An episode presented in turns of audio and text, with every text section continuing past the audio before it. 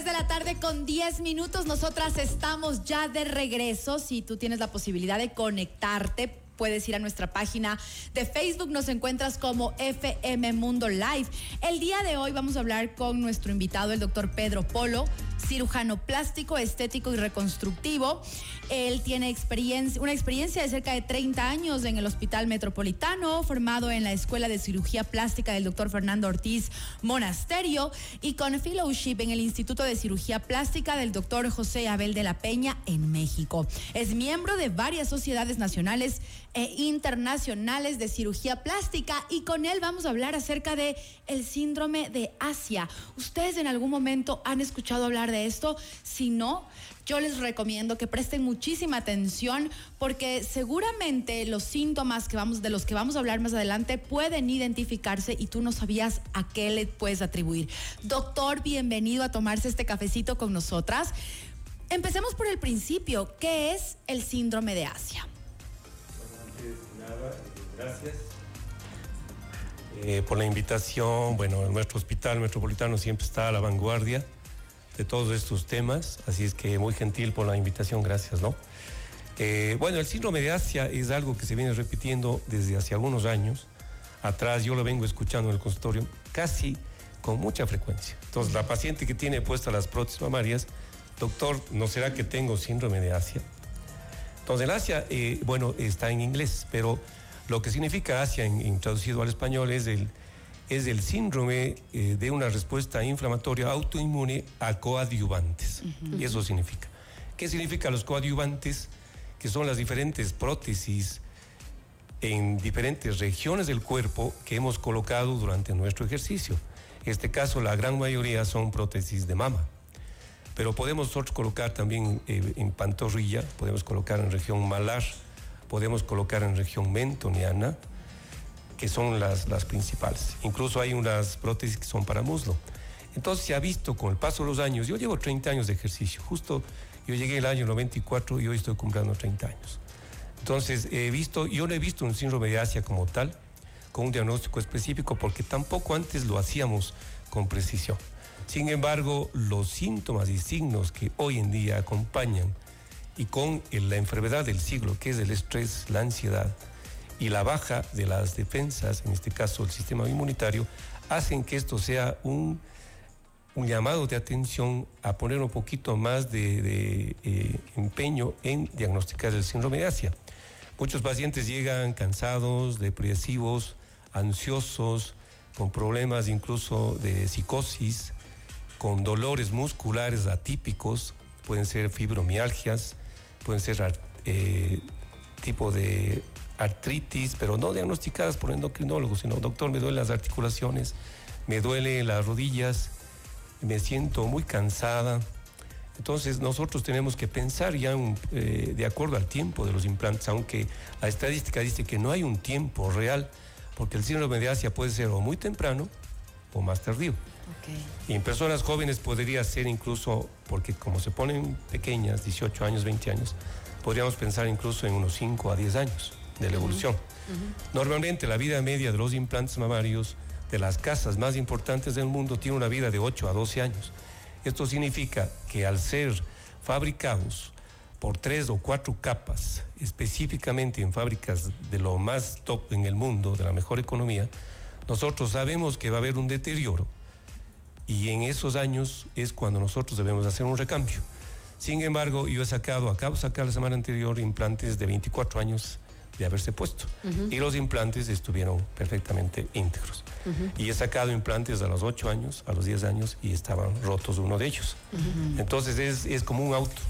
Ahora, ¿de qué depende, doctor, eh, que se presente el síndrome de Asia en ciertas personas y en ciertas no? Porque al hacer la investigación para esta, o la información para esta entrevista, encontré muchos casos en que, o, muchos artículos, mejor dicho, eh, sobre todo en los centros de mastectomía argentinos, por ejemplo, que dicen que no a todas las mujeres se les presenta este síndrome Eh, ¿De qué dependería que en algunas sí, en otras no? Porque, claro, si yo leo y lo, lo que escuchamos en este momento de usted, eh, eh, los síntomas, dolor, debilidad, inflamación, fatiga, pérdida de memoria, deterioro cognitivo, fiebre, malestar general, sensación de sequedad en la boca, esto de las articulaciones, incluso cuando ya les han diagnosticado, no siempre los diagnósticos son tan acertados, certeros, de artritis, por ejemplo, siguen sintiéndose mal, empiezan un tratamiento, no les da resultado. ¿De qué depende esto de, que pueda ser el síndrome de Ausia en unas mujeres y en otras no? Claro, mira, eh, no es, hay un viejo dicho respecto a todos estos temas, incluso a drogas y al alcoholismo. No es quien quiere, sino quien puede. ¿A qué se refiere esto? Que yo necesito una base genética mm. de predisposición, que es básica, y un citotóxico. ¿Qué es el citotóxico? Algún elemento que dañe a la célula, que provoque toxicidad a la célula. Estos son los dos factores más importantes en crear un síndrome de Asia. Eh, yo puedo, o un paciente, porque hombres también se colocan. Yo operé hace el, año anterior en el Metropolitano el primer paciente transgénero, con autorización obviamente del paciente y del hospital. Eh, tuvimos la oportunidad de colocar prótesis mamarias porque ahora tiene que ser inclusivo, nosotros no podemos, eh, bueno, es otro tema, pero eso lo hicimos, entonces hablamos ya de géneros, puede ser masculino o femenino, y yo puedo tener a ese paciente 20, 30 años con implantes y no le pasa absolutamente nada. Yo te digo, en 30 años yo no he visto. Pero si es que hay una predisposición genética y el paciente es un inmunodeprimido, ansioso, estresado, y tiene o biopolímeros, porque también son los causantes del síndrome de Asia. No hay que olvidar, hablamos la vez pasada de los biopolímeros famosos, que son elementos simplemente macromoléculas de un orden sintético, vegetal o derivados del petróleo que son dañinos para el organismo. Uno de los casos más importantes en, medicina, y yo hablé la vez pasada, es de Silvina Luna, argentina. Claro que murió. Que murió. Y se piensa que ella tuvo un síndrome de Asia. Entonces lo toqui su cirujano ahora puedo hablar con propiedad porque él está preso. Fue el cirujano de las estrellas en ese, país. Entonces, claro, nosotros tenemos que pensar no asustar a la gente, no asustar a la comunidad. No, pero tener el conocimiento es súper importante y por eso estamos haciendo esta, entrevista, ¿no? Para socializar me parece muy importante este tema. Tu pedido.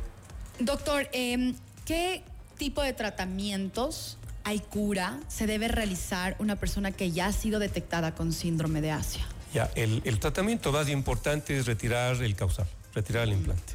Digamos que eso es lo primero que se tiene que hacer. Lo primero que se tiene que hacer, porque incluso hoy se habla del linfoma de células anaplásicas de células gigantes, que es causado por una prótesis que hoy en día ya no está en uso, que es esta texturizada. Si tú le tocas, si la podemos la tocas es rugosa. Claro que al, mostrarla en la pantalla no, se va a notar ver la textura, pero, si ves una es rugosa y la otra es lisa, ¿no? claro, la lisa tiene un color más amarillento por la luz que tenemos aquí y la otra se ve como más intenso el color que es la que tiene textura. Pero lo más importante es la textura. Entonces se piensa que en el roce con la cápsula, la texturizada, es la que ha provocado la aparición de este linfoma que es un cáncer, obviamente, pero que tampoco es frecuente, es rarísimo. Nosotros en el, hospital hemos encontrado uno, estamos hablando de que en mil puede haber un, más o menos un uno en mil eh, que son diagnosticados. Yo todos los casos de recambio de las prótesis mamarias mandamos a patología y hasta el día de hoy ventajosamente no he encontrado en mis manos. Pero esto también hay que tomarlo en cuenta.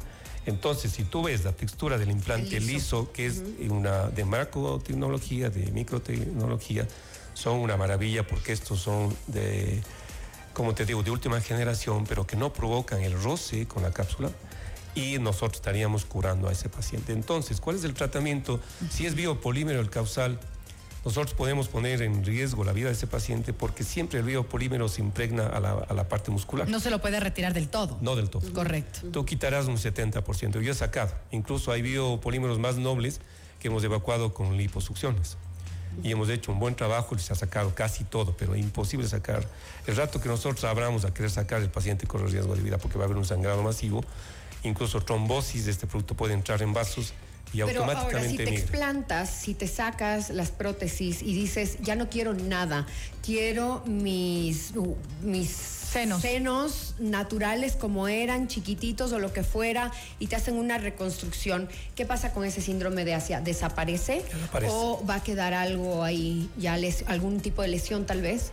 No, porque fíjate, buena pregunta. De 10 pacientes hoy en día que tienen implantes y que van al recambio, 6 deciden no volverse a colocar. Ojo con ese pequeño detalle. Tú has dado en el clavo. La paciente lo está pensando. No estoy cuidado en contra del implante, es una maravilla. Cuando se necesitan las chicas jovencitas Pero si ya que- no queremos. que no hay seno, Pues les sí. damos, les damos una calidad de vida importantísima. Pero ese paciente también ya ha dado después de 10, 20 años su vida y luego tiene el chance de descansar. Entonces yo creo que es importante saber cuándo se retira un implante mamario. ¿Qué se debe tener en cuenta para cuando te vas a hacer una operación, como en este caso, en donde vas a utilizar implantes? Porque bien lo decía usted, Doc, no solamente son implantes en los senos, también eh, vamos a mostrar un implante de pantorrilla, es decir, si te pones cualquier implante en el cuerpo, puedes tener el síndrome de Asia. ¿Qué debes tomar en cuenta para que no vayas a tener una complicación? Bueno, lo, lo más importante es llegar al consultorio de un médico que esté dentro del CENESID, dentro Ay. de la sociedad ecuatoriana, que esté aprobado, que tenga todos los papeles en regla, que tenga un posgrado bueno, que tenga un poco de experiencia. Y la paciente también tiene que tener una obligación de tener una madurez, porque no es una guagua que llega a 18, hace 10 años, 15 años era así, Correcto. mi amiga se puso. No, hoy tenemos que ver a ese paciente. Hoy han madurado los pacientes. Hoy llegan. ¿Todos con- son, son candidatos a ponerse un implante? Sí, salvo que tengas vos enfermedades sistémicas, justamente problemas eh, Y mira que autoinmunes. no solamente mujeres, porque la pantorrilla también se la pueden poner hombres. Hombres. Yo tengo Eh, pacientes ¿no? hombres con Pacientes hombres que se implantan esto y también pueden sufrir el síndrome de Asia. Sí. No es Eh, exclusivamente de las glándulas. Y es una linda cirugía el implante pantorrilla, le da mucha seguridad al, al paciente que lo necesita. No hay que verle como... Satanizarlo. Exacto, porque el implante, eso te digo, hay que diferenciar. Yo siempre les digo en consulta, hay que, ¿por qué sí y por qué no el aumento o el implante, en este caso a los diferentes pacientes? No es por vanidad, se debe por necesidad. Y yo puedo tener un seno demasiado grande, una gigantomastía, que a esa guagua a los 16 años ya le estoy reduciendo, porque le creamos un alivio en su vida, al igual Total. que darle un... La presencia de un, de un seno en la, en la mujer es, forma el contorno corporal. La ausencia de un seno da un montón de problemas en la parte de la autoestima. Es importante dar presencia de mama a esa persona, en la Es mujer. decir, que como para ya ir resumiendo y ir cerrando, doctor, la entrevista, muchísimas gracias por lo que nos ha podido compartir. Espero que la audiencia también le esté sirviendo mucho esto, esta información. Si una persona tiene una predisposición genética, antecedentes, si tiene fibromialgia, si tiene todo este tipo de problemas, mucho estrés, ansiedad, eh, pues tiene que, primero, si es que no se ha puesto, informarse bien y segundo, si ya tiene los, los, um, implantes, pues hacer una, un buen diagnóstico con un médico cirujano plástico. como debe de ser. El único autorizado, fíjate que tú, todas las sociedades del mundo, de hecho en México se acaba de probar que los únicos que pueden hacer todos los que son procedimientos invasivos son los cirujanos plásticos. Ahora hay un, un tema de intrusismo en todas las áreas, sobre todo en cirugía plástica, que todos quieren ser cirujanos plásticos. Y eso, la formación nos da a nosotros tan larga que es, que son nosotros llegamos de 33 años a, a trabajar, son 15 años de formación. Es la más larga y se hace previamente cirugía general. No, las otras especialidades no lo hacen. Entonces no es lo mismo que vos vayas seis meses a sacar un título y te creas cirujano plástico. Es Total. absurdo. Hacemos mucha cirugía reconstructiva con, con- con bastante seguridad y eso es lo más importante. Doctor, muchísimas gracias por habernos acompañado el día de hoy. Estuvimos conversando con el doctor Pedro Polo, cirujano plástico, estético y reconstructivo, sobre cómo se produce el síndrome de Asia. Si ustedes quieren repetirse esta entrevista, la encuentran en nuestro canal de YouTube. Por favor, doctor, antes de despedirnos, números de teléfono o redes sociales para que eh, puedan realizar algún contacto con usted.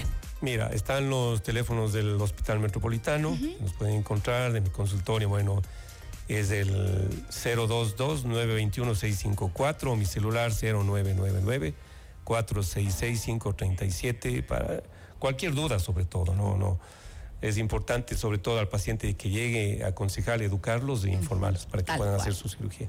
Y ustedes ya saben que se pueden repetir esta entrevista y sobre todo la pueden compartir. Vamos a continuar con más en Café FM 1. Gracias, Doc. Termi-